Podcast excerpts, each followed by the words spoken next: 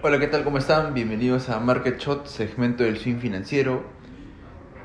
Eh, cada vez más hay un incremento de tasas de interés y en el cual los bancos se ven beneficiados porque la moneda se fortalece y las personas que han pedido préstamos hipotecarios o algún crédito, de cierto modo les cuesta más pagarlo.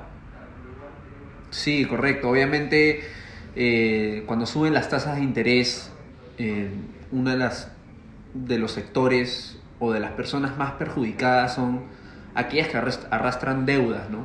Porque obviamente para refinanciar esas deudas va a ser más complicado, ¿no? van, a, van a tener que asumir mayores intereses y eso obviamente afecta a esas personas. ¿no? Ahora, eh, la subida de tasas de interés también conlleva a otro efecto negativo para la economía, que es en el caso que se desacelera la actividad, ¿no? porque obviamente mientras subes las tasas de interés, que esencialmente es el costo de, crédito, el costo de prestarse, eh, va a ir subiendo y al final encarece la accesibilidad de las personas hacia los productos claves de la economía que mueven una economía, ¿no? Este, las personas si quieren acceder a un crédito vehicular, a un crédito hipotecario, todo eso va a ser más caro, ¿no? Y quizás esos son los sectores que se ven impactados primero, ¿no?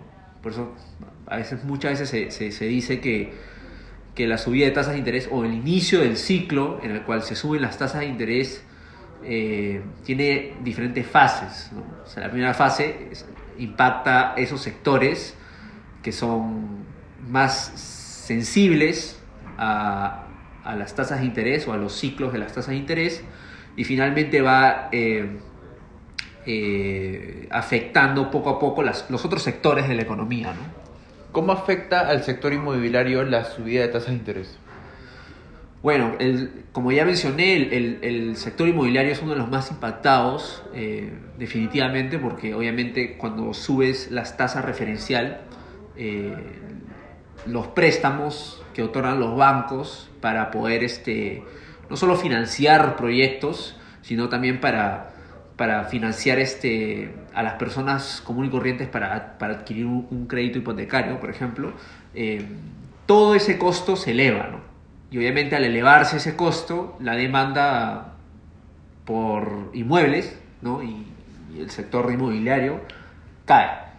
Y al caer eh, la demanda, obviamente lleva un tiempo en el cual se comienza a depreciar el precio, ¿no? Y los precios comienzan a tender a, caer.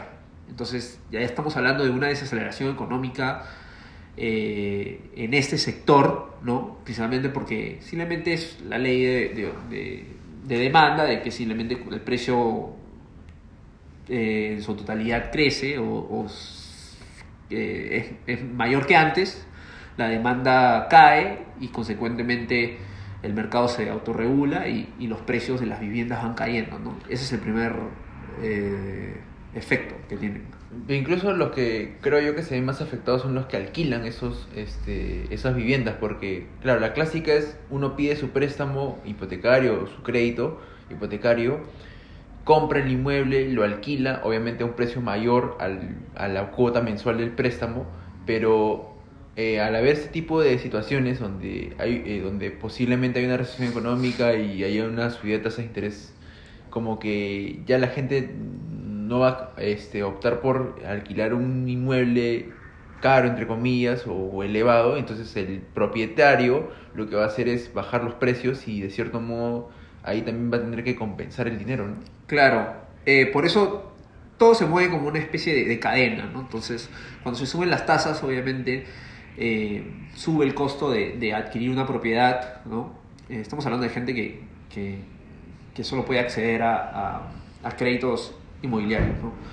Eh, como si fuera una inversión, como tú dices. Alguien adquiere una propiedad con, un crédito hipotecario y de ahí este, el propietario obviamente busca un, rentabilizar este, este, este esta propiedad, pero eventualmente, como tú dices, el, precio de la vivienda va a caer y las rentas generalmente vienen después, ¿no? O sea, si bien eh, cuando tenemos un ciclo de tasa de interés bajo y los precios aumentan de las viviendas, llega un punto que cuando se suben las tasas de interés comienzan a caer eh, los precios de la vivienda, pero las rentas todavía siguen subiendo, ¿no?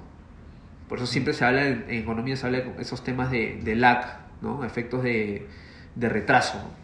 Entonces, este, si bien vamos a ver primero los precios de las viviendas caer cuando se inicia el ciclo de, de subida de tasas de interés, las rentas generalmente se toman un tiempo en acomodarse, ¿no? Pero eventualmente suelen a, a, seguir la caída de los precios de, de, las viviendas, ¿no? Y puede darse el caso que, por ejemplo, no sé si sea un golpe de suerte o cómo llamarlo, pero que una persona pide un préstamo hipotecario y de, de un momento a otro este banco quiebre y de cierto modo el DEPA puede ser gratis, ¿no? son casos hipotéticos, pero que se pueden dar, ¿no? Tal vez. Claro, podría ser. Eh, claro, sí, sí, es que, digamos, la, entidad que, que, digamos, respalda cierto préstamo no, ya no está ahí para, para cobrarte, sí, eh, ya no habría ese, ese cumplimiento, ¿no?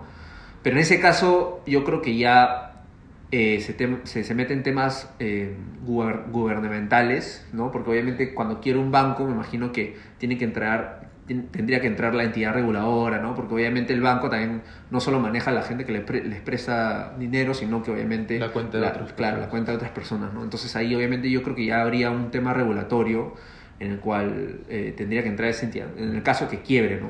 Una entidad bancaria. a a regular y que, y que no haya, digamos, esa pérdida de, capital. Bueno, eh, muchas gracias Jesús por toda esta información que nos has brindado. Recuerden a todos nuestros seguidores que nos pueden escuchar eh, en Facebook, en Instagram, en LinkedIn y en Spotify.